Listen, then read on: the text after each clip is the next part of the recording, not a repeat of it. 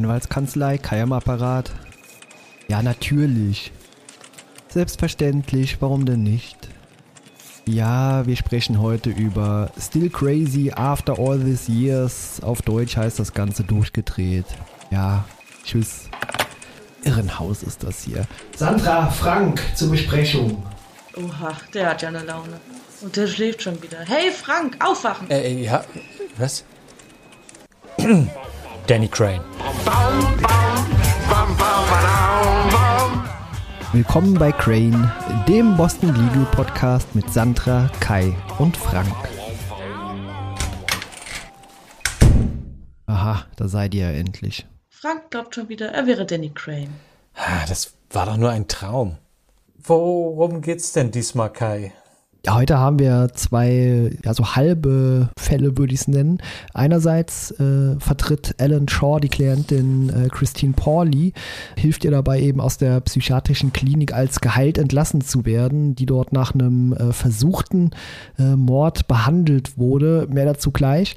Und äh, Danny Crane landet selbst vor Gericht, nachdem er im Rahmen einer Anhörung äh, von einer Klägerin äh, sie über ihr Sexualleben befragt hat und damit so einen Skandal in der Kanzlei ausgelöst hat. Oh ja, diesmal geht es bei den Fällen ja eigentlich auch nur um die Anwälte selbst und daraus ergibt sich dann die Geschichte schon von ganz allein in dieser Folge, dass es gar keine externen Fälle gibt. Ja, ist richtig. Ist mir auch aufgefallen, dass es eigentlich fast schon, obwohl es die zweite Folge ist, sie fast schon so ein bisschen wirkt wie so eine Lückenfüllerfolge, die man ganz häufig am Ende von Staffeln hat, wenn die Finanzen langsam ausgehen, um nochmal irgendwas zeigen zu können. Äh, so wirkte sie auf mich, aber letztendlich äh, fand ich sie in verschiedenen Aspekten interessant. Aber äh, wollen wir mal gleich in den ersten Fall einsteigen? Genau. Oh ja. Der erste Fall war ja der mit der Christine, ne? Äh, Entschuldigung, hast du zufällig gerade den Titel von der Folge? Ich habe den gerade nicht mehr vorliegen. Ich weiß nur, dass die Englisch hieß sie Still Crazy After All These Years heißt. Bei, bei Disney heißt sie verrückt nach all diesen Jahren, ja, ja. Genau, so eins zu eins übersetzt und im, die ursprüngliche deutsche Version heißt einfach nur durchgedreht. Stimmt, ja. Ja, und der englische Titel ergibt sich aus einem Song von Paul Simon aus, von 1975, der hieß Still Crazy After All These Years. Ah, okay. Deswegen, der äh, ist schon wundert, weil der ist ja nicht gerade sehr eingängig, der Titel, aber das erklärt Eben, es. ja. Ja. Ja, genau. ja, aber hier sieht man ja auch im ersten Fall, äh, wie du schon gesagt hast, Kai, dass es da eher um Ellen geht. Und ich finde das ganz interessant, dass man da auch, dadurch sieht man ja, er begleitet ja die Christine und hier kommt ja auch raus, dass dann er das ähm, Mord, also auf ihn der Anschlag von ihr verübt wurde. Sie wollte ihn umbringen, seine Ex-Freundin quasi. Und im Laufe des Falls sieht man dann ja auch, wie er lebt und sowas. Und das ist ja, äh, wirkt vielleicht wie eine Füllerfolge, aber eigentlich ist es eher so eine, wie sagt man denn, so eine, mh, eine Aufst so eine Folge, da stellen sie sich so ein bisschen auf, zeigen, wie die Charaktere so ein bisschen hinter der Fassade sind, ne? Man könnte fast, man könnte fast Wordbuilding sagen. Ja, total. Ist ein gutes Wort, Frank. Äh, denn ja, man sieht ja, dass Ellen eigentlich im Hotel arbeitet. Wohnt. Dass Ellen eigentlich im Hotel lebt. Er verdient nicht so viel als Anwalt, darum muss er nebenbei noch als Zimmermädchen Genau. arbeiten. Klos putzen, Betten machen. Genau. nee, aber ist ja sehr interessant zu sehen. Weil er schien ja mal ein großes Haus zu haben. Das sagt sie ja auch. Wo ist denn dein großes Haus? Äh, ne? Und das hat er offenbar verkauft. Also er hatte offenbar mal einen Wohnsitz. Ja, äh, worauf ich gerade hinaus wollte, also klar, es ist die Ex-Freundin von Ellen und man erfährt bei Ellen ja einerseits vielleicht, dass er jetzt doch ein, irgendwie ein großes Herz hat oder auch insgesamt charmant sein kann, indem er jetzt einfach helfen will.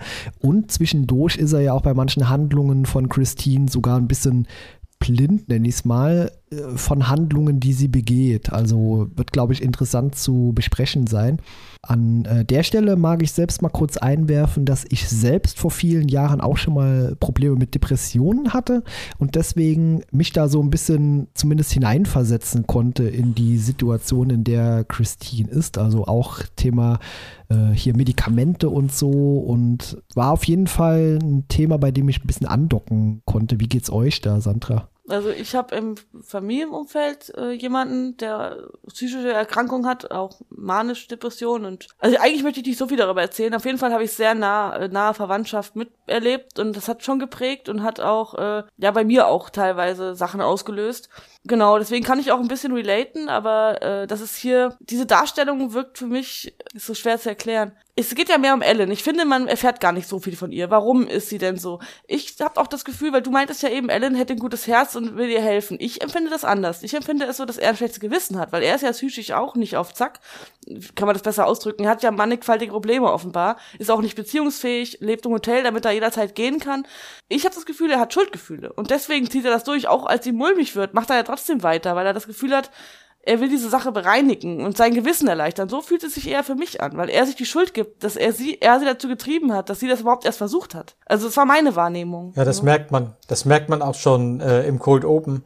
Bevor die es überhaupt anfangen, reden sie ja darüber, dass ihr, dass sie hat ihren versucht, ihren Freund zu töten und, und, er sagt, ja, aber vielleicht hat er auch Schuld, äh, dass er dich dazu getrieben hat. Und dann sagt sie ja erst, dass er das gewesen ist und dann geht man in den Titel. Also er glaubt schon, dass er ein bisschen Schuld daran hat. Es ist ein sehr vielseitiger Charakter, also der Alan. Und ja, der hat mehrere Schichten, der ist nicht so eindimensional. Das mal als Pluspunkt. Mhm. Aber äh, die Folge und die Handlungen, die er begeht, machen ihn auch nicht sympathischer. Ich habe ja im ersten Fall schon gesagt, also in der ersten Folge schon, dass ich Probleme habe mit dem Charakter an sich und seinen Handlungen. Das wird in der Folge hier noch ein bisschen mhm. extremer, weil er spielt auch sehr mit Gefühlen und einerseits, ja, ist es vielleicht wirklich so, dass er mit seinen Handlungen die Christine einfach aufs Äußerste gereizt, provoziert hat. Aber auf der anderen Seite scheint sie ja auch ein bisschen Kontrollfreak zu sein. Also hier treffen einfach zwei, ich nenne es einfach mal vorsichtig, labile Persönlichkeiten aufeinander. Aber wir, fahren, wir erfahren ja hier nicht, was damals passiert ist. War sie immer schon so? War Ellen vielleicht damals noch schlimmer und hat deswegen sein Haus verkauft und hat deswegen diese Maßnahmen ergriffen? Weil äh, er scheint in der Vergangenheit äh, vieles mitgemacht zu haben, was man aber nie so richtig genau erfährt. Also später erfährt man noch ein paar Sachen, aber wie er jetzt zu dem Alan geworden ist und was er noch für den Alan später wird, das kann man jetzt nur bedingt beurteilen, also was er für ein Vergangenheits-Alan war. Deswegen, da fehlen mir halt auch wieder ein paar Fakten. Aber ich denke hier, er, er handelt oft irrational, finde ich auch in zukünftigen Folgen, weil unter so einem, also sie ist ja ganz offensichtlich, hat sie ja immer noch Schwierigkeiten und taucht plötzlich da in der Bar auf. Er hat ja ein Date mit der Sally und plötzlich sieht er, sie hatte gemeint, ja, danke, dass du mich aus der, also er holt sie ja aus dieser ähm, was ist das für eine, wie nennt man diese Institution, wo sie eine war? Anstalt. Genau, genau. Da holt er sie raus und dann sagt sie Danke und dann, äh, dass du mir geholfen hast. Ich fliege dann jetzt nach Chicago und da äh, fange ich ein neues Leben an. Ja, es ging ja darum, sie haben sie ja eigentlich nur unter der Bedingung rausgelassen, dass er auf sie aufpasst, bis sie in Chicago ist, wo sie denn von ihren Eltern betreut wird. Und da hatte sie ihm auch gesagt, das tut sie. Und ich finde, dass dadurch, dass man von ihr so gut wie nichts erfährt eigentlich, und sie ständig wieder auftaucht, obwohl sie schon längst wieder weg sein sollte. Und auch nur einmal sieht man sie ja auch nur kurz in der Bar und dann ist sie mhm. wieder weg und dann sagt sie, sie fliegt jetzt aber und dann taucht sie doch wieder auf und dann sagt sie manchmal auch Sachen, die sie fast so ein bisschen irre, irre wirken lassen. Dadurch ist diese Folge, für mich, finde ich, unheimlich gruselig gewesen. Für mich war sie richtig so ein, so ein, so ein Psychoterror-Mensch, der ihm aufgelauert ist und man hat immer gedacht, oh, bringt sie ihn jetzt vielleicht doch um, als man das das erste Mal gesehen hat. Man wusste nie genau, woran man bei ihr ist, ob sie jetzt was Böses will oder ob sie doch die Wahrheit sagt. Also ich fand das schon ziemlich gruselig. Ja, der Charakter von äh, Christine, ja, sehr unangenehm. Also vor allem, wenn man sich vielleicht hineinversetzt, dass einem wirklich so nachgestellt wird, dass eine Person einen immer beobachtet. Das ist auf eine ganz spezielle Art und Weise sehr gruselig. Und ja, hast Frank, äh, hast du vollkommen recht. Fand ich auch unangenehm. Also vor allem, da es ja auch gezeigt hat, dass die Frau scheinbar wirklich Probleme hat, die behandelt werden sollten ja, bin mal gespannt. Äh, das wird ja am Ende so ein bisschen angedeutet, dass sie jetzt einfach da bleibt. Und da weiß ich jetzt aktuell nicht mehr, ob das nochmal aufgegriffen wird, aber das sollten wir auf jeden Fall. Ich glaube schon in der nächsten Folge. Das werden wir auf jeden Fall mal im Auge behalten, dann nochmal da ausführlich drüber sprechen, wie die Frau wirklich tickt. Die kommt auf jeden Fall noch öfter vor. Ja, und das Umfeld von Ellen merkt ja auch sehr schnell, dass da was nicht stimmt. Und es wird ihm ja auch, ich glaube, Terra sagt ja dann in so der Teeküche oder was zu ihm, ähm, du musst da eine einstweilige Verfügung erwirken, weil du kannst ja nicht äh, dir das, also, weil er merkt ja auch, das ist mulmig, vielleicht startet sie wieder einen Versuch.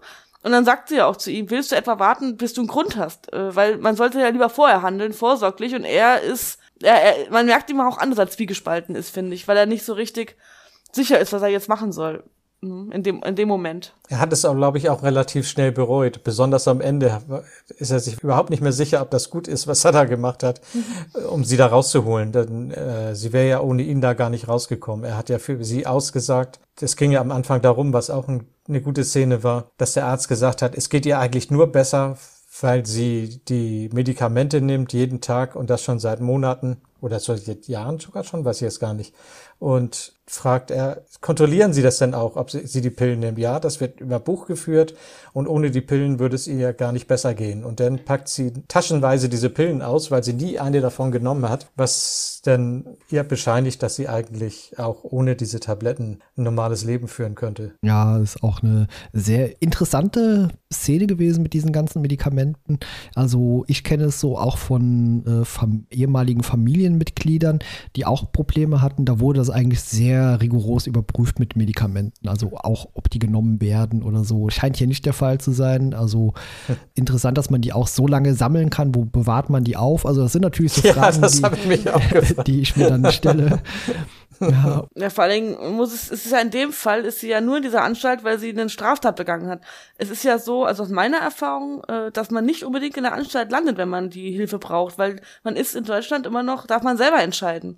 Und man kann nicht einfach so eingewiesen werden. Und wenn die Person sagt nein, äh, dann kann man die nicht ohne weiteres einweisen. Und dann kontrolliert das niemand, ob die Tabletten genommen werden oder ob vielleicht sogar zu viele genommen werden das wird dann nicht kontrolliert. In dem Fall finde ich es aber auch unrealistisch, weil es hätte ja jemanden auffallen müssen, dass sie, die Zimmer werden ja auch mal vielleicht gereinigt oder kontrolliert, weil man ja weiß, dass solche Praktiken in den Anstalten vielleicht äh, vorkommen können wundert mich dann auch ein bisschen, dass da keiner aufgefallen ist, dass sie da bergeweise Tabletten halt irgendwie unterm Kopfkissen oder wo auch immer sie die hatte, ne? Ja, es könnte natürlich auch wieder so ein Kaninchen gewesen sein, das Ellen aus dem Hut gezaubert hat. Keine Ahnung, wie die Tabletten ansonsten da vielleicht einfach ihr nur in die Tasche gegeben wurden. Hier, leg die mal auf den Tisch, damit ich hier so ein Ass im Arm habe. Naja, hab. aber die kennen ja ihre Tabletten. Die würden ja merken, ob Farbe und Form, ob das alles passt. Das müssen schon die gewesen sein, die ja, denen. Das stimmt sonst schon. ergibt, sonst ja, würden die ja sagen, das ist doch nur, das ist doch nicht unsere Tabletten. Also muss ja schon irgendwie logisch sein. Ne? Ja, aber mal kurz auf Ellen zu sprechen zu kommen der nicht so richtig gut wegkommt für mich hier in der Folge, weil so wie er teilweise mit den anderen weiblichen Kollegen umgeht, also äh, offenbar Sally denkt jetzt, oder ich weiß nicht, ob sie es sind, es wurde nicht klar kommuniziert, die scheinen jetzt sowas wie ein Paar zu sein, so wirkt es zumindest auf mich, aber nebenbei ja. flirtet er noch mit seiner Ex, mit Christine, er flirtet mit Tara, dann gibt es noch die Fußmassage-Szene mit Laurie, der beim Weggehen auch noch mal schön übers Bein streicht, also irgendwie irgendwie äh, gefiel mir das nicht so gut. Also er nicht. scheint auch keinerlei Respekt zu haben vor irgendwie anderen Geschlecht. Also ich glaube, wenn er die Möglichkeit hätte, er würde sie alle mit nach Hause nehmen. Ja, das ist wohl sein Problem, dass er gar nicht anders kann. Ja, der arme Mann, der das kann kommt, ja nicht ich, anders. Auch noch öfter ja. vor. Nee, also da muss ich auch ja, leider das, sagen. Das, das, musst du verstehen. Ja. ja. Nee, das muss ich auch leider sagen, das kommt auch, äh, das zieht sich auch ziemlich durch, äh, also durch viele Folgen. Ich weiß jetzt nicht, ob es immer so war, aber es gibt einige Folgen, wo ich mir denke, oh Mann, Ellen. Äh, das geht einfach nicht. Das stimmt allerdings. Ja, und das, das finde ich auch hier in der Folge. Also ich äh, muss auch sagen, ich finde seine Freundin, seine Ex-Freundin jetzt auch, das ist nur meine persönliche Meinung, ich finde das auch nicht so interessant. Die ist ja wieder nur ein, es ist ja so ein Filler-Charakter, um Ellen interessanter zu machen. Und das finde ich auch gut. Man, man erfährt mehr von ihm, aber so, ich kann nicht mit ihr relaten. Mir ist im Prinzip egal, was aus ihr wird. Und äh, ich hoffe, ihr versteht, wie ich das meine. Also ich kann mit dem Charakter nicht so richtig viel anfangen. Ja, ich habe mich am Ende, als sie dann auf dieser Party aufgetaucht ist, auch da Randbemerkungen ist da keine Sicherheitskräfte, kann da einfach jeder von der Straße mit einem Abendkleid reinlatschen und Hallo sagen.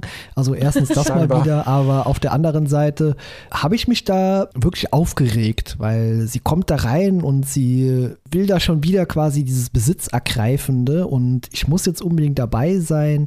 Äh, das hat mich ziemlich genervt. Also sehr, sehr nerviger Charakter. Bin ich mal gespannt, wie es in der nächsten ja. Episode mit ihr weitergeht und das wird mit Sicherheit noch mal ein bisschen eskalieren eskalieren. Hier ist es so, dass dieser Mann, wie, äh, das wird ja oft so dargestellt, äh, da denke ich mir, Ellen, du, du, du merkst doch, dass es gerade falsch ist. Sally kann euch sehen und sie kommt ja ganz nah, streicht über die Krawatte und kommt immer näher. Man könnte meinen, die küssen sich gleich. Er ist doch in der Lage zu sagen, nein und kann sie doch ein Stück zurückschieben und kann ganz deutlich klar machen, nein, hierher und nicht weiter. Das macht er aber nicht. Das heißt, er nee, macht ihr auch immer, er macht ihr auch immer wieder Hoffnung. Also er schürt das Ganze ja. ja auch und das ist ja unnötig. Er könnte doch einfach sagen, du, ich bin hier mit Sally und ich möchte jetzt einen schönen Abend genießen, also bitte, da ist die Tür, wir können morgen reden. Das wäre die richtige Reaktion oder, oder zumindest eine bessere Reaktion gewesen als das. Aber immerhin hat er es abgelehnt, alleine mit ihr ins Büro zu gehen. Sie wollte ja eigentlich mit ihm in seinem Büro verschwinden und er sagte, mhm. nee. Ja, das stimmt. Ja, aber auch, äh, ich glaube, das hat natürlich auch äh, in Christine, seiner Ex, da so ein bisschen Hoffnung vielleicht auch gesät, als sie nämlich erstens äh, in seinem Büro auftaucht, plötzlich oder dort war, äh, küsst er sie auch auf den Mund. Also, was ist das Ja. für eine Handlung wieder? Also, maximal Scheiße allen Frauen gegenüber in dieser Episode. Also, Das wirkte wie so, ein, ich- wie so ein Freundschaftskuss auf mich eher, so ein Abschiedsküsschen. Ja, das hätte man eher auf die Wange machen können, das wäre Ja. besser gewesen. War vielleicht, aber das wirkte auch ungeschickt. Vielleicht war er da, er ist halt auch ungeschickt. Das, es soll keine Entschuldigung sein. Ich finde, er reagiert oft falsch und er spielt auch wirklich mit Gefühlen. Aber die Szene ist mir jetzt gar nicht so aufgestoßen, muss ich sagen. Nur ist natürlich schwierig bei einer Person, wo man weiß, die ist ähm, irgendwie kontrollsüchtig, die hat Schwierigkeiten jetzt mit der Situation, dann noch so einen Kuss zu verteilen, ist natürlich nicht gerade förderlich. Das stimmt. ja. Ich glaube, er hat auch selbst Probleme damit, Unterschiede zu machen und merkt das gar nicht, wenn er was falsch macht. Ja, ich denke auch. Also er ist eigentlich wie Danny, zu dem wir gleich kommen, eigentlich eine sehr brillante Anwalt. Also zumindest mit fragwürdigen Methoden, aber das ist auch eine Gemeinsamkeit mit äh, Danny. Aber was so Privatleben angeht, ist er, glaube ich, nicht in der Lage, wirklich ein Privatleben zu führen. Und deswegen greift er häufig auf die, ich nenne sie jetzt mal ganz vorsichtig, Bettgespiele ja, zurück. Ich muss aber auch sagen, dass es mir oft egoistisch vorkommt, weil die sind ja klug. Und gerade Ellen, was der für Plädoyers hält, der redet ja viele Richter in Grund und Boden, aber dieselbe Situation bei sich selber erkennt er nicht. Ich meine, klar, das Phänomen gibt es, dass man, äh, dass man das selber im privaten Bereich dann nicht hinkriegt, aber oft müsste er einfach sagen, nein, das, äh, ich bin nicht in der Lage, jetzt hier eine ordentliche Beziehung zu führen, aber er ist dann eher egoistisch, geht, lässt sich drauf ein, weil er das gerade will und nimmt in Kauf, dass am Ende ein Trümmerhaufen entsteht. Das finde ich auch ein bisschen teilweise, und das wiederholt sich ja das Muster, finde ich manchmal schwierig. Da bin ich mir nicht sicher. Ja, weiß nicht, finde ich komisch manchmal. Da hat seine Ex-Frau, Freundin auch recht. Er lebt wahrscheinlich nur im Hotel, um schnell verschwinden zu können, wenn er äh, eine Freundin mehr oder weniger loswerden will. Äh, Er ist nicht der Typ, der eine längere Beziehung fürs Leben eingeht, glaube ich. Ja, nicht nur auf einer Beziehungsebene, sondern vielleicht auch auf einer allgemeinen privaten Ebene, dass er auch jederzeit mal schnell die Stadt wechseln kann und äh, sich einfach aus dem Staub, wenn er mal wieder einen Tapetenwechsel braucht. Äh, ich glaube, so tickt er auch ein bisschen. Er wirkt auch nie richtig zufrieden. Also ich finde, er wirkt auch, also ich glaube nicht, dass er damit selber so glücklich ist. Er wirkt auf mich nicht so richtig zufrieden mit der Situation, gerade seine private Situation. Oder wie schätzt, wie seht ihr, also findet ihr, man kann das sehen in der Serie oder interpretiere ich da zu viel rein? Ich glaube, er sieht sich auch selber als unfähig, eine längere, ernsthafte Beziehung einzugeben. Das kommt, glaube ich, auch irgendwann nochmal zur Sprache. Ja, das glaube ich auch. Also ich glaube, er ist eigentlich so auf privater Natur ein ziemliches äh, psychisches äh, Frack auch. Also ich glaube, da bräuchte er auch mal Unterstützung. Das Einzige, was ihm, glaube ich, diesen Halt wirklich gibt, ist sein Job. Und da geht er halt wirklich drin auf. Ja, Und so ein bisschen Ja, Danny, sein bester Kumpel. Klar sind die ja sehr unterschiedlich wie Tag und Nacht und haben auch die, manche Gespräche, da denkt man sich nur, oh wei. Aber irgendwie ist es ja Danny auch für ihn so ein kleiner Fels. Und deswegen ist ja noch so eine Belastung für ihn, dass er dann zusehen muss, wie Danny immer mehr verfällt. Und das ist ja nun mal so, dass er im Laufe der Serie mehr abbaut und diese Senilität äh, steigt. Ja, also von daher ist nicht einfach, weil man, er hat ja auch keine so richtigen Freunde. Ne? Also er ist ja Einzelkämpfer. Er macht sich ja auch direkt von Anfang an irgendwie Feinde. Also bei Pratt oder so, äh, es- die, die können sich ja von Anfang an nicht riechen. Ja gut, aber Brad finde ich ist eher der, der sich Feinde macht in dem Fall, weil ich finde den, also ganz ehrlich, wenn man in so eine ähm, Kanzlei kommt und dann so mit dem, mit einem der Namenspartner redet, also das, da muss man einem doch klar sein, dass das nicht gut ankommt. Also ich glaube, der meint das wirklich gut, wie du, äh, aber das, das ist einfach irgendwie wirkt der immer so ein bisschen trüber und, und manchmal auch sogar fehl am Platze. Ich, da muss ich leider sagen, da bin ich sogar mehr bei Ellen, weil ich würde mich, glaube ich, auch über so jemanden dann eher, äh, ja, ich könnte ihn auch nicht so ernst nehmen.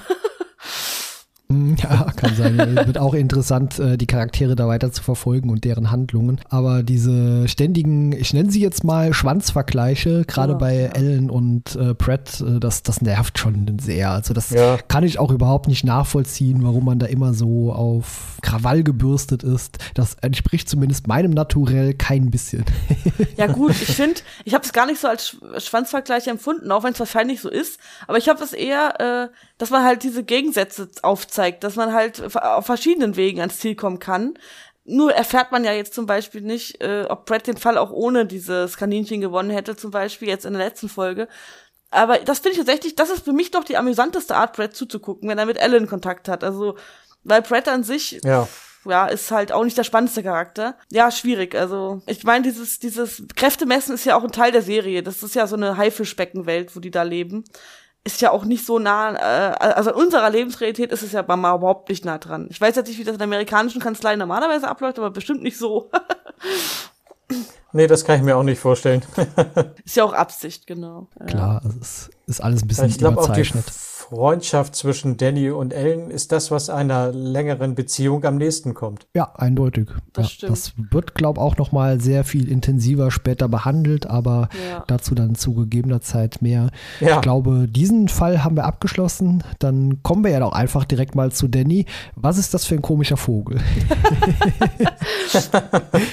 ja, äh, ein sehr komischer ja, bei dieser Anhörung mit dieser Frau, die da gegen das äh, Krankenhaus klagen möchte, weil ja, was ist da genau passiert? Also ihr Mann ist offenbar bei einer Behandlung oder bei einem Eingriff verstorben. Ja. Ist jetzt es geht letztendlich nicht um Behandlungsfehler an sich, sondern es geht, dass man sich nicht gut um sie gekümmert hat, wenn ich es richtig verstanden habe, oder? Ja, so ganz habe ich es auch nicht verstanden, ob sie ihr zu viel äh, Mut gemacht haben, weil sie sagten, es kann gar nichts passieren oder so ganz bin ich da auch nicht hintergestiegen, inwieweit sie jetzt eigentlich wen verklagen will. Ja, das äh, ist bei mir auch so ein Fragezeichen geblieben. Ich habe es einfach so verstanden, dass sie sich nicht vom Krankenhaus nicht gut versorgt oder behandelt gefühlt hat, aber äh, da auf jeden Fall ein großes Fragezeichen noch dran. Ja, habe ich nicht so ganz äh, verstanden. Sie hat ja diesen Verlust, ihr Mann ist gestorben und damit hat sie wohl nicht gerechnet und äh, ja, ich habe es auch nicht so richtig verstanden, weshalb sie jetzt genau klagt, ja. Muss ich euch recht geben. Ja, da sind sie wohl nicht näher drauf eingegangen, weil es eigentlich mehr um Danny ging ja hinterher und das eigentlich nur Mittel zum Zweck war. Ja, genau zu dem Beschluss bin ich auch gekommen, dass es eigentlich nur sehr schlecht geschriebene Zeile im Drehbuch war, in der man uns das so hingebogen hat und es natürlich um Danny ging und äh, seine Eskapaden. Fragezeichen hat Danny vielleicht diese sehr unvernünftig wirkende Fragen über ihr Sexualleben war das wirklich eine Eskapade oder lief es auf das hinaus, was Nein. Danny eigentlich später sogar im Vortrag vor Gericht äußert? Das glaube ich nicht. Ich, ich glaube, glaub, darum er, ging es eigentlich, dass Nee. Sag du zuerst, Frank. Ich dachte, dass er das schon so vorbereitet hat, um später nachher die Argumente bringen zu können, so wie es gekommen ist. Er wollte sie so provozieren, dass sie den, äh, dass der Anwalt von, von ihr den Raum verlässt und er dann später sagen kann, ja, ich konnte mein An Liegen ja nicht vortragen, weil sie den Raum verlassen haben. Und ich habe diese sexuellen Fragen in einem Raum gestellt, wo sonst keiner gewesen ist. Also äh, relativ angenehm für sie. Aber sie wollten ja unbedingt einen Fall gegen Danny Crane führen und gewinnen. Und jetzt bringen sie diese Fragen an die Öffentlichkeit, wo jeder zuhören kann. Und das ist natürlich nicht gut für ihre Klientin. Und so bringt er die Klientin ein bisschen gegen ihren eigenen Anwalt auf. Und das ist nachher der Grund, warum er denn den Fall gewonnen hatte. Ich habe das anders ähm, interpretiert. Und zwar, wenn ein weibliches Wesen den Raum betritt, ist Danny Crane, hat er ja direkt mal die Hälfte des Gehirnfunktionen fällt komplett aus und die andere Hälfte wird ganz nach unten verlagert in die Mitte des Körpers. Und er ist einfach das das fällt ja ganz oft in der Serie auf. Sobald eine Frau die äh, und die muss ja nur Puls haben dann ist die für Danny ja schon attraktiv und äh, begehrenswert. Und er äh, macht halt seine komische Jenny Crane-Fragen und ich glaube nicht, dass er es geplant hatte. Aber ich glaube, die Folge will zeigen, also das ist meine Interpretation natürlich nur, dass er zwar senil ist und dass er solche Eskapaden bringt, äh, er macht sich einfach keine Gedanken. Er fragt diese Fragen, weil er vielleicht auch gar nicht verstanden hat, worum es überhaupt in dem Fall geht, so wie wir. Kann ja sein, das merkt man ja öfter bei Danny, dass er nicht so genau weiß oder auch nicht zuhört, weil er der Meinung ist, er ist Danny Crane, er muss nicht zuhören. Und dann verklagt der Anwalt ihn ja oder bringt ihn ja vor Gericht. Und dann sagt er ja, äh, das werde ich dann schon merken, was ich hier tue. Und ich glaube, das soll zeigen, er ist, hat zwar diese Schwäche, dass er älter wird, seniler wird, aber er ist immer noch Danny Crane und kann aus seiner Schwäche diese Wendungen hervorrufen. So wie so ein Regenwurm schlängelt er sich halt da raus und macht aus dieser Eskapade für sich einen Vorteil. So hab, äh, ich hoffe, ihr versteht, wie ich das meine. So hab ich das interpretiert. Ich weiß, was du meinst. Ja, ja das kann, kann natürlich auch sein, dass, sie, ja. dass er nur Glück hat und dass sein, sein Fehler nachher ihm eher zum Vorteil Ja, reicht. Glück nicht, sondern einfach Gewieftheit, ne? Er ist halt gewieft, er legt es für sich ja. aus. Ja. Ja, ich habe mir die Frage gestellt, ja, wir erfahren, okay, senil ein bisschen, vergesslich, aber das, was er da vollführt bei dem, bei diesem, ja, Anhörung, hat nichts mit Senilität zu tun. Ich glaube, was wir da sehen, ist wirklich Danny in Reinkultur. Ich glaube, der ist so, wie Sandra schon sagte, der krabbelt einfach alles an, aber ja. das muss ja auch eine Sache sein, die nicht erst mit dem Alter kam. ja, aber das diese ist einfach eine Charaktereigenschaft. Das schon, ja. aber dieses, es wird ja immer unkontrollierter. Ich glaube, er konnte vielleicht in jüngeren Jahren das mehr verbergen. Er konnte das im privateren Rahmen machen, aber jetzt wird er immer unkontrollierter, weil man ja auch, äh, weil er halt nicht mehr äh, die, immer genau den Rahmen erfassen kann. Das merkt man ja auch in späteren Folgen. Deswegen kam ich darauf. Natürlich ist das sein Charakter, aber dass er das in dem Moment anbringt, vor dem Anwalt, vor der Mandantin, das geht ja natürlich viel zu weit. Ne? Ja, das geht natürlich zu weit, also gerade auch in dieser, diesem Umfeld und das natürlich am Ende Danny den Spieß umkehren kann, als er vor Gericht steht und da sein Plädoyer für sich selbst hält, das ist dann wiederum seine Brillanz, die dann wieder zum genau, Vorschein kommt. Weil die ist ja nicht verschwunden ja. dadurch. Er ist ja immer noch brillant. Er ist nur nicht mehr immer in ja, Topform. Ja, genau. ja, genau. Und wenn er während der Verhandlung sah er so aus, als wenn er eingeschlafen ist. Macht er das, um seine Gegner in Sicherheit zu wiegen oder ob ihm das wirklich alles egal ist? Oder das tut er einfach nur so, um, damit man denkt, oh, der ist dem, vor dem brauche ich keine Angst mehr haben. Ja, da kommt ja auch Paul nochmal rein mit einer Facette, die mir an Paul auch nicht so richtig gefallen hat, dass er quasi diesen Braten äh, oder ja diesen Köder legt, dass Danny in diese Falle tappt und sich quasi vor Gericht bloßstellt, damit man ihn aus der Firma buxieren kann. Also fand ich auch so ein bisschen fragwürdig, lässt auch ein paar Zweifel an dem Charakter von Paul offen. Und äh, da gibt es ja auch am Ende noch das Gespräch zwischen Paul und Danny, wo dann herauskommt, dass die beiden offenbar mal richtig gute Freunde waren, was dann dazu geführt hat, warum die jetzt eben ja, ein bisschen mehr Kontrahenten sind oder Paul Danny vielleicht so ein bisschen aus der Firma herausdrängen möchte. Äh, das wird noch nicht so 100% klar, meiner Meinung nach, aber es ist zumindest eine interessante Charakterentwicklung bei Paul, wenn auch eine, die auch bei ihm Schattenseiten offenbaren. Aber ich kann dir sagen, was der Grund ist. Danny Crane. Nein, aber ich glaube, es ist, ich glaube, wenn man nicht genauso verrückt ist wie Ellen, ist es einfach schwierig, mit einer Person wie Danny Crane auf Dauer befreundet zu sein. Und nochmal zu, zu deiner Frage vorhin, da hatte nur Frank geantwortet, wegen diesem Einschlafen vor Gericht. Da glaube ich tatsächlich, das war Taktik, weil ähm, da hat er einen Überraschungsmoment. Alle denken, ach, der ist ja schon eingepennt, was hat er jetzt bloß, seine, soll er seine drei Sätze sagen und dann wird er, wird er halt verurteilt. Und er kommt dann mit diesem krassen Plädoyer um die Ecke. Und was Paul angeht, ja, das ist natürlich total durchtrieben, weil eigentlich soll ja, ähm, ich glaube, Laurie sagt ja, glaube ich, dass Brett lieber für ihn reden soll weil damit er sich nicht blamiert. Und dann sagt ja Paul, was soll denn schon passieren? Und dann wird ihm klar, hey, Moment mal, wenn er sich da zum, zum Deppen macht, haben wir endlich einen offiziellen Grund. Da war ich mir auch ich, unsicher, ob das so sein wirkliches Ich ist von Paul ob er später nicht doch ein bisschen bereut hat, weil das war ja schon sehr hinterhältig. Wie du sagst, das lässt Zweifel aufkommen an seinem Charakter. Aber das konnte ich nicht rausfinden. Also ich glaube, dass er schon noch was ihm am Danny liegt. Weil die Laurie sagt dann ja auch zu ihm, na, wenn du ihn lieben würdest, hättest du das nicht gemacht das, das scheint ja auch nicht auf gerade Freude zu stoßen, diese Taktik, ne? Schwierig. Ja, ich glaube, diese Kanzlei ist auch kein angenehmer Arbeitsort. Also irgendwie gefühlt sind alle gegeneinander am Arbeiten, hinter im Rücken wird gesprochen und das sind so richtige Machtkämpfe im Hintergrund. Und ich glaube, das ist auch eine Facette der Serie, die mir damals beim ersten Mal gucken nicht so richtig bewusst war. Aber ich glaube, da passiert schon einiges im Hintergrund. Und das ist ja eine Sache, die wir auch in der äh, ersten Folge schon angesprochen haben. Paul ist auch so ein bisschen wie so ein Puppenspieler, so, so ein Strippenzieher innerhalb von der Kanzlei, der die Leute auch teilweise gegeneinander aufhetzt. Und das ist auch eine interessante Beobachtung. Er schickt den Brad ja auch immer los, um Danny zu kontrollieren. Er versucht es jedenfalls. Ja. Ja, das ist ja, äh, das ist aber auch ein Witz, muss ich ehrlich sagen, dass man dann jemanden wie Brad schickt, so einen geschniegelten Typ aus New York, oder wo kommt der nochmal her? Weiß ich jetzt gar nicht, ist auch egal. Ah, weiß ich nicht, ob das so eine kluge Taktik ist. Aber ich bin, ich, ich kann Odo einfach nicht böse sein. Erstes. Und zweitens, äh, das ist aber nur am Anfang. Also ich finde, der wird immer sympathischer. Also ich habe das, ich habe jetzt schon ein bisschen, ähm, also ich habe ein bisschen mehr noch in Erinnerung von den späteren Folgen.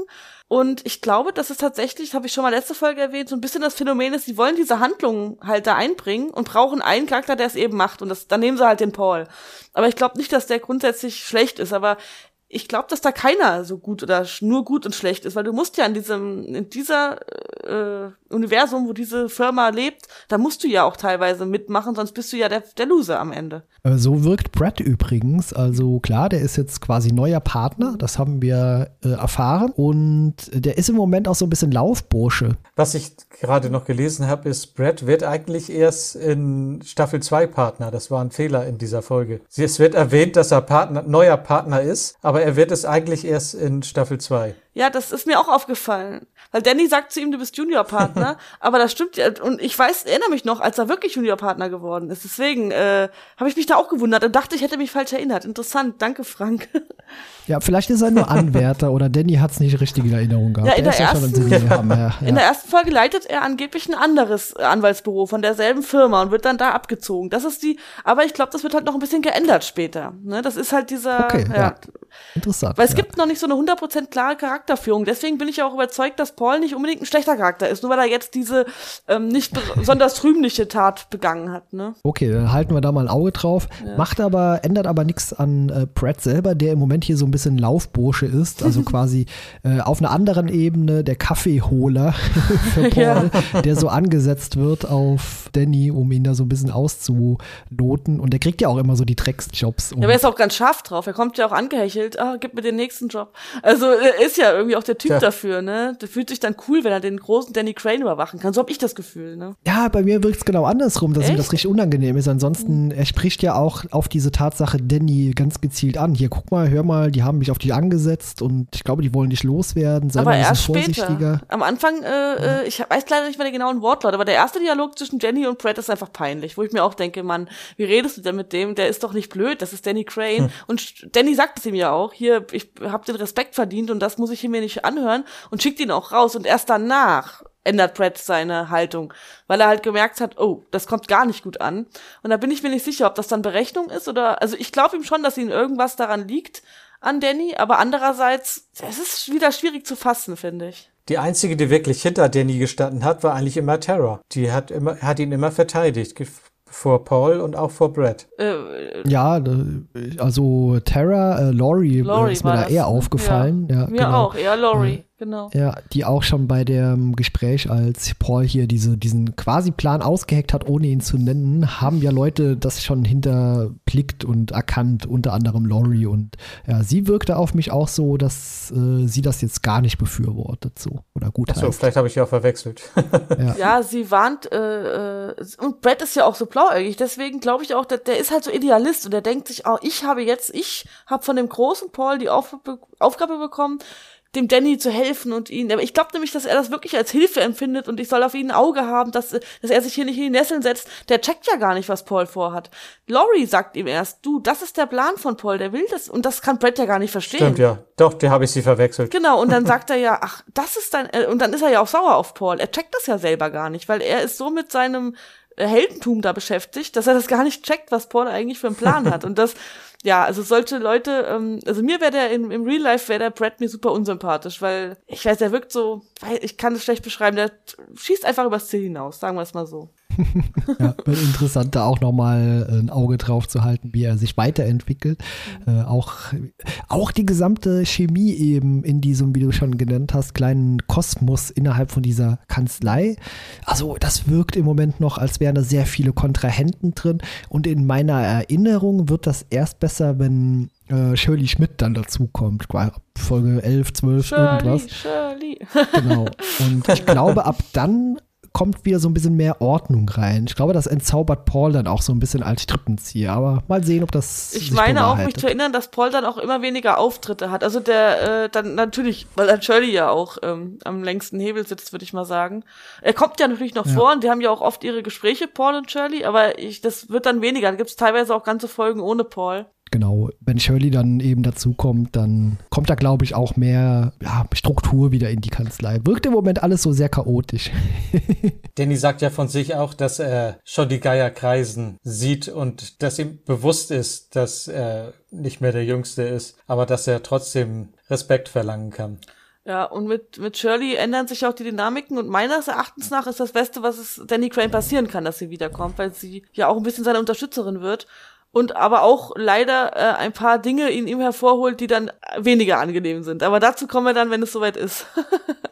Ja, es war ja interessant zu hören, dass Edwin Poole eigentlich scheinbar so ein bisschen ja, kontrolliert hat, was Danny tut, die Person halt weggefallen ist, das haben wir ja auch schon erwähnt. Und Shirley dann aus der Entfernung, sie ist ja auch Partnerin äh, in einer also von der Firma, aber in einer anderen äh, Zweigstelle tätig, äh, dass sie dann dazu kommt, um dort auch wieder ein bisschen mehr Ordnung reinzubringen. Und ich glaube, wie gesagt, in meiner Erinnerung, das wird dann auch so sein, aber das schauen wir uns dann Auf die Folgen freue ich mich schon. Ich glaube, sie hat ja auch so eine ja. Art Catchphrase, dass sie dann sagt, ja, ich bin das Schmidt in äh, irgendwie sowas. Ich weiß es nicht mehr genau. Da freue ich mich aber schon drauf, wenn wir dann da angekommen sind. Genau, ich bin der, ich bin die Schmidt in Crane Pool. Genau, irgend sowas hat ja, sie genau, auch. Ja. Was ein paar Mal, ein paar Mal wird's wiederholt. Ja. Am Anfang, als sie sagte, als sie das Krankenhaus verklagen wollte, da hatte sie ja immer gesagt, dass sie von Dr. Mahoney, dass ihr Mann von Dr. Mahoney äh, behandelt wird. Da musste ich immer an, an, an die Police Academy denken. ja, stimmt, auch Mahoney, ja, ja, klar. ja. Das stimmt. Und noch mal kurz zu dem ersten Fall, da haben wir noch gar nicht den Schluss erwähnt, dass sie ja zum Schluss äh, einen Job in Boston angenommen hat, in einer anderen Anwaltskanzlei. Genau. Ja, bei ihrem ehemaligen Arbeitgeber, der sie dann doch wieder ja. eingestellt haben soll. Ja. Das ist ja auch ihre genau. Ausrede, warum sie zur pa die Party stürmt, weil sie meinte, ich muss es dir sofort erzählen, damit du es nicht dich erschreckst, wenn du mich im Gericht siehst. Das war ja dann auch ihre äh, Ausrede, warum sie jetzt unbedingt zu dieser Party gekommen ist. Ne? Hat Ellen nicht so richtig gut geschmeckt, scheinbar, die äh, Nachspeise. Aber er hat das ja. in dem Moment doch sehr bereut, dass er sich so für sie eingesetzt hat, glaube ich.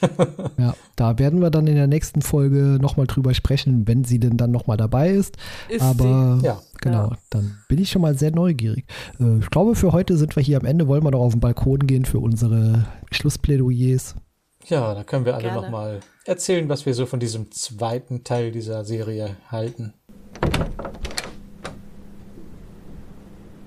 Frank, wie fandest du diese Folge hier? Ja, für eine zweite Folge, wie ich vorhin schon sagte, für, fürs Worldbuilding war es sehr interessant, aber einen richtigen interessanten Fall hatten wir eigentlich nicht diesmal. Trotzdem hat uns diese Folge doch weitergebracht und es ist so ein bisschen ein, ein es plant so ein bisschen die nächsten Folgen, was sie betrifft. Äh, da kriegen wir, glaube ich, noch öfter was zu tun und da wird auch Ellen noch ein bisschen zu tun haben mit und wir haben auch gesehen, dass Danny, auch wenn er manchmal den Eindruck macht, dass er nichts mehr zustande bringt, doch immer noch mit ihm zu rechnen ist. Also es war auch wieder eine sehr interessante Folge, die ich ganz gut fand. Oder was sagst du da, Sandra? Ja, also äh, fand sie mäßig interessant. Also ich muss sagen, ähm, dass ich Alice Ex-Freundin nicht so interessant finde. Ich fand aber interessant zu sehen, wie er so lebt und was so seine Problemchen sind, gerade was so Bindungen angeht am interessantesten fand ich die Dynamik tatsächlich zwischen Danny und äh, Brett und Paul, also dieses dieses Intrigenspiel, dass sie ihn da auflaufen lassen wollten, dass er es ihnen dann richtig gezeigt hat und auch diese,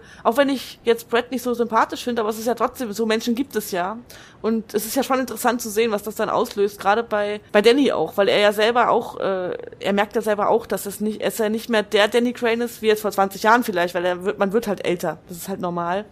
Aber wie er damit umgeht und wie er das am Ende dann doch noch rumreißt, das fand ich schön zu sehen. Das war, äh, ja, deswegen war so zweigeteilt. Und äh, Teile der Folge fand ich ein bisschen öde, aber das, das fand ich eine super ähm, Handlung. Hat mir Spaß gemacht. Bin ich gespannt, wie das. Das baut sich aber mehr auf mit Danny und da freue ich mich schon richtig drauf, das nochmal zu sehen dann. Ja, meine Meinung zur Folge ist, dass sie im Vergleich zur ersten abgefallen ist. Also rein vom Interesse her fand ich sie ein bisschen langweiliger. Sie hat immer noch interessante Aspekte gehabt, gerade so von der Charakterzeichnung rund um Danny und Ellen, wie die so äh, ticken und das ganz nett, aber das war so drumherum, ja, diese Intrigen, das äh, ist halt einfach dafür da, um die Charaktere noch ein bisschen mehr ja. zu zeigen, wie die wirklich funktionieren. Und das ist auch der einzige Sinn meiner Meinung nach von der Folge, weil rein inhaltlich bietet die ansonsten ja wirklich nicht so viel. Also einen interessanten Fall hatten wir jetzt eigentlich nicht. War für mich eine mittelmäßige Folge.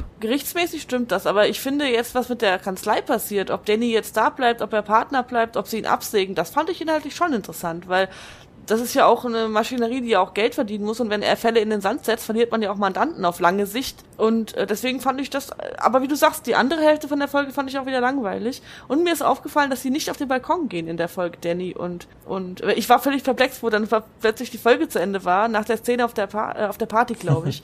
Weil Paul und Danny gehen zwischendurch kurz auf den Balkon, aber nicht ähm, Danny und Ellen. Das, genau, das wollte ich noch sagen. Ja. So im Fazit äh, noch, äh, die, die Folge wirkt so, als würde würde die Serie sich auch noch selber so ein bisschen orientieren und sich selber finden wollen. Also gerade auch, wenn wir so eben rausbekommen haben oder Frank sagte, dass Brett eigentlich noch gar kein Partner ist, dass nur ein Fehler gesät wurde. Das kennen wir auch aus anderen Serien. Bei Star Trek gibt es so Kontinuitätsfehler äh, en masse, wo plötzlich Sachen nicht mehr vorhanden waren oder anders vorhanden waren. Und äh, das ist ja auch eine Sache der Entwicklung von so einer Serie. Mit diesen Kontinuitätsfehlern bei Star Trek finde ich es nochmal anders zu bewerten, weil da ist ja manchmal so, wenn die alle Möglichkeiten, die sie aus den anderen Folgen hätten, immer rausziehen könnten, dann wären manche Themen ja sehr schnell abgehandelt. Deswegen finde ich es da manchmal tatsächlich gar nicht so schlimm. Und hier ist es die zweite Folge. Also das kann man auch tatsächlich verzeihen, finde ich, dass die da noch in der Findungsphase sind, weil sowas, so Folgen mit solchen Charakteren, so Serien funktionieren durch Zeit und durch Aufbau von Charakteren. Und natürlich muss man da ein bisschen ausprobieren. Von daher ja, hat man halt mal eine nicht so spannende Folge gehabt, aber trotzdem hat es dazu beigetragen, so ein bisschen mehr einzutauchen in diese Kanzlei, was ja der Hauptgrund ist, warum man es guckt. Und die Fälle sind ja nur nettes Bonbon obendrauf. Ne? Ja, das stimmt schon. Frank, du möchtest noch das abschließende Wort. ja, noch wieder ein, ich ende wieder mit einem Zitat wie das letzte Mal und diesmal von Paul, der ja zu Danny am Schluss noch sagte, Du bist ein guter Anwalt, mein Freund. Nur nicht mehr Danny Crane. Ja, ist auch eigentlich so ein Schlag ins Gesicht. Ja, ja aber das finde ich auch kein, äh, das fand ich auch nicht so schön, die Aussage. Er ist immer noch Danny Crane, aber Menschen verändern sich eben. Ich finde das ein, ich finde die Aussage, fand das Zitat nicht so. Ähm, das ist fast eine Beleidigung. Ja, fand ich auch, weil das ist ja. immer noch Danny Crane. Ja. Man hat ja gerade gesehen, dass er immer noch Danny Crane ist. Und deswegen war ich da nicht so glücklich, dass sie Paul die Worte in den Mund geschrieben haben. Ja, das stimmt schon. Udo muss sich noch sehr viel bessern, um sympathischer zu werden für mich. Mal sehen. Bin auf jeden Fall sehr neugierig. Ja, vielen Dank. Haben wir auch unsere zweite Folge Juhu. meiner Meinung nach souverän abgeschlossen. Und dann vielen Dank, Sandra. Vielen Dank, Frank. Und dann bis in zwei Wochen wieder. Ja, Tschüss. Vielen Dank auch dir, Kai. Tschüss. Tschüss.